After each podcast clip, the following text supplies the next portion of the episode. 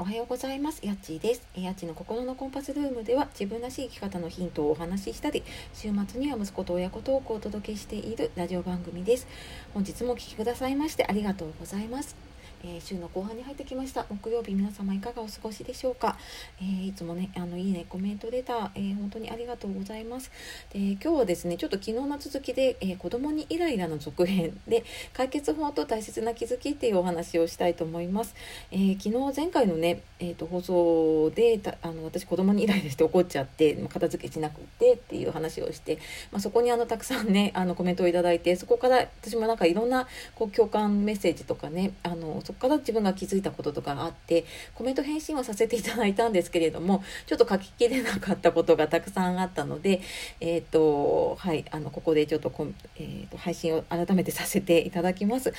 でスタンド FM の方でねたくさんあのコメントをいただいたのでその前回の放送もしね聞いてない方いたらちょっとリンク貼っておくのでそこコメント欄読むだけであなんかこうママさん頑張ってるんだなっていうのがすっごいわかるような温かいコメントいっぱいです。ぜひ見てみてください。でなんかそこでねあのやっぱイライラに対して、えーと、やっぱ落ち着いたら子供に謝ったりとか説明をしたりとかあと片付けに関してねやっぱ子供と定位置をと戻す場所を決めたりとか。で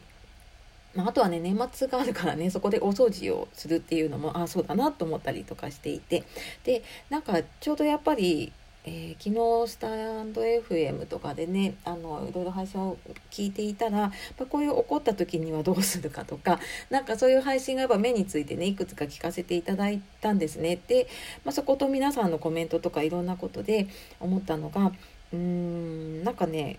そうあの成長を待つっていうコメントもいただいたりしてたんですけれどもね私なんか子供を信じられているかなっていうのをちょっとなんか自分に問いかけてみたんですね。でうーんなんだろうな今回片付けのことだったんだけどこれ多分他のことでもいろいろ起こってくるんですよね。うん、あのあとまあこれ子供とのことだけれども他の人の人間関係でも起こってきたりとかってありますよね。で同じようにやっぱり今回片付けだけどもきっとこれ勉強のことだったりとかね違うことであのぶつかることがあるんだなと思ってなんかどうしたいかなと思った時にやっぱり子育て楽しみたいなっていうのがうんなんか自分の中では一番ねあの思っているところで。うん、なんかそのためにはねもうちょっと子供を信じて見守ってあげたりとか、うん、なんか一人の人としてね尊重できてるのかなっていうのもちょっと自分で、うん、疑問が湧いてきたところがあったので、うん、なんかね子供をこう一人の人として尊重してあげたりとか、うん、なんか信じて見守るっていうこととかもねちょっとなんか自分の中で課題なのかなっていうふうに、えー、改めてねちょっと気づきました。なのでなんかどうしてもね時間に追われてるともうもうさっささっさやっていきたいしなんか待つっていうことがねどうしても難しかったりとかね先回りしてやりたくなっちゃうんだけれども、うん、あのこここれね多分私前にもぶつかってるなと思って、うん、なのでねやっぱりその子供を信じてちょっと待ってみるとか、うん、でいう気持ちがねちょっと自分にも、うん、もうちょっと持った方がいいなっていうのを感じました。はい。なんかそれもね、やっぱりなんか自分の中の気持ち、自分だけで考えているとわからないんだけれども、まあ、それを一回外に出してね、あの他の方の意見だったりとか、いろんなフィードバックもらうことで、えー、本当にね、えー、いろんな